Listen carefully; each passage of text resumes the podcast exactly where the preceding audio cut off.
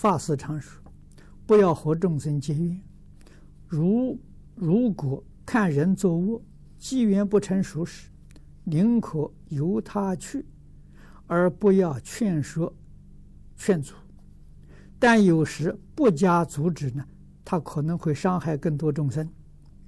请问应如何去做？这个要观察智慧啊，就是你有智慧呀。”观察这个机会机缘啊，那么怎么个观察法？你要懂得啊，佛家讲的善巧方便呐啊，人他是什么样的根性？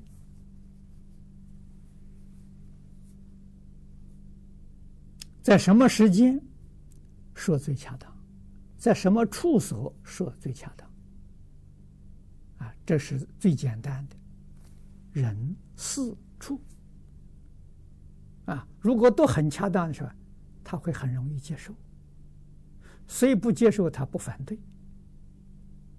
啊，如果不是恰当的时候，你提出来，他不能接受。甚至于，他会跟你结怨啊！说人过很不容易啊，说人过是大慈悲呀！啊，我们在求学的时候，老师常常跟我们讲啊，自古以来这个儒家念书人呢，说人过的时候是两种人呢，一个是父母，一个是老师。啊，父母跟老师说你过很简单的，啊，看到会教训你。但是不是父母师长，就不太容易接受了。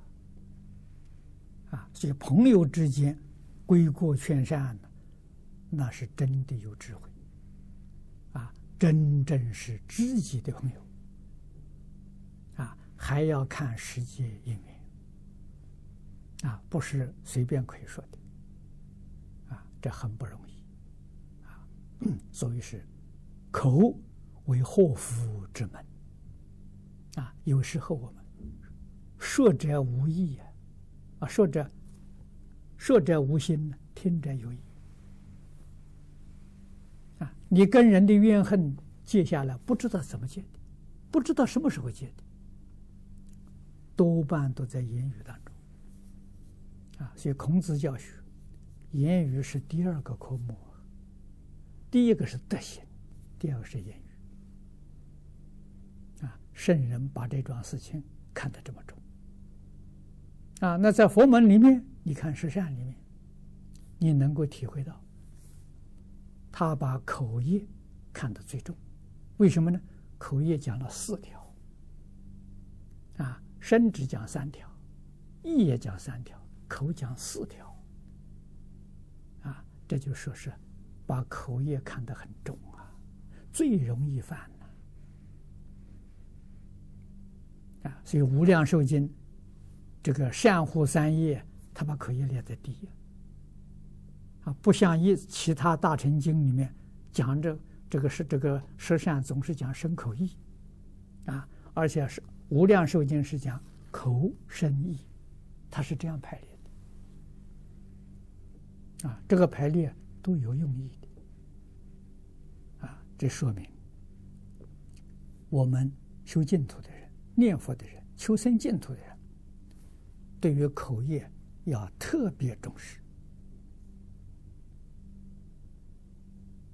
啊，为什么佛在《无量寿经》上，他把这个口业放在第一？啊，还不是看到这学这个学佛的人呢？轻易妄言，把自己求生净土这个愿望啊，造成了障碍啊，不是障碍别人啊，障碍自己啊，这个道理要懂。